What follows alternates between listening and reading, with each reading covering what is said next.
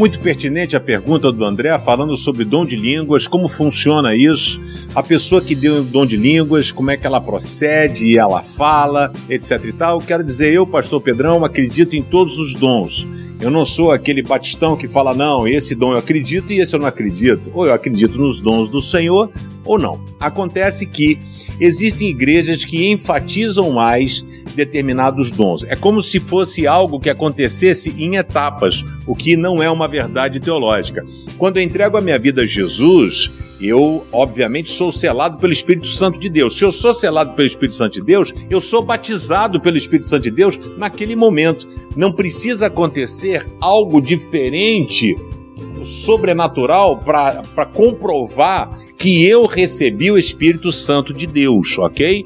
É porque isso aconteceu no Pentecostes. Lembre-se que foi a primeira descida do Espírito Santo quando ele veio. E aconteceu também em outras localidades para mostrar o poder do Espírito Santo de Deus. Mas o Espírito Santo já está entre nós. Então, quem ah, entregou a vida a Jesus é selado, é batizado pelo Espírito Santo de Deus. E a Bíblia diz que cada um de nós recebemos um dom espiritual. E os dons são diferentes e servem não para edificação pessoal, pelo menos não deveria. Dom é para ajudar pessoas, para a, abençoar a igreja, ajudar a pessoas. Então existe dom de profecia, dom de mestre, dom disso e dom daquilo. Paulo fala, sugestão a você, querido, que leia 1 Coríntios, capítulo 14. Paulo fala muito sobre essa questão de língua, porque na igreja de Corinto estava uma confusão. As pessoas achavam que ser mais crente do que a outra era falar em língua, eles saíam falando, falando, falando, e Pedro falou, Paulo falou, gente, que isso? O que, que adianta você falar um monte de coisa e a pessoa não entender? Você vai falar, de repente, coisas boas, mas a pessoa não tem como dizer amém ou dizer assim seja. Eu passei por uma experiência dessa, fui pregar uma ocasião era seminarista numa empresa, ah, fiz a pregação, não fiz apelo, não convidei ninguém para entregar a vida a Jesus, deixei para lá. Ah, o Espírito Santo agiu, um cara se converteu, era um representante de uma empresa que estava lá, se converteu, começou a chorar, chamaram a gente para orar, me chamaram para orar por ele também, fui ali orar com ele e aí chamou, vai orar o fulano de tal pelo cara. O cara orou uns três minutos falando em língua estranha. Ele começou, e eu tava ali, eu falei, ô senhor, me dá esse barato também, que eu quero entender o que esse doido tá falando, né?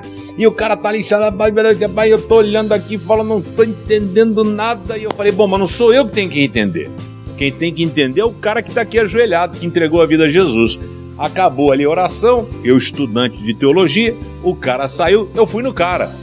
Falei, e aí, cara, tudo bem? Olha, Deus abençoe a sua vida. Então, só uma pergunta: você conseguiu entender o que ele falou? Ele disse: não entendi nada. Pronto. O que, que adiantou o cara ficar lá? Ô, oh, Shurikan suba soft, não sei o quê. Acabou um monte de coisa. E o cara ajoelhado ali não entendeu nada. Se ele chegasse e dissesse assim: Que Deus abençoe a sua vida, que você seja lavado e remido pelo sangue de Jesus, que Ele ajude você na caminhada da vida, seria muito mais edificante. Então a gente tem que ter cuidado, porque se você tem o dom de línguas, o dom de línguas bíblico é o seguinte: ele fala o seguinte, se você fala, ô, ô varão, que te digo, ô, onde que pá, fica, hum, né? Não estou dizendo que não aconteça e não, não valha, ok? Mas o que a Bíblia diz, lá, Paulo 1 Coríntios 14, um fala e outra pessoa interpreta e sempre que essa pessoa falar é para edificação da igreja, ok? Então fique tranquilo. Se você, por exemplo, eu não fui batizado em línguas, eu não falo em línguas, então não é esse dom que Deus me deu, talvez me deu o dom aqui de da palavra, dom de mestre, dom de, de, de da comunicação, de, de, sei lá, de qualquer coisa, de evangelista, ah, pronto. Mas eu não, eu não falo em línguas e eu não sou menos crente por causa disso. Será que eu não tenho o Espírito Santo de Deus porque eu não fui batizado pelo Espírito Santo? Não tive alguma manifestação? Isso são correntes teológicas. O importante é você ser de Jesus. Paulo diz: Eu prefiro falar cinco palavras que me entendam do que várias palavras que as pessoas não entendem. Valeu? Que Deus abençoe a sua vida. How are you? Harashou.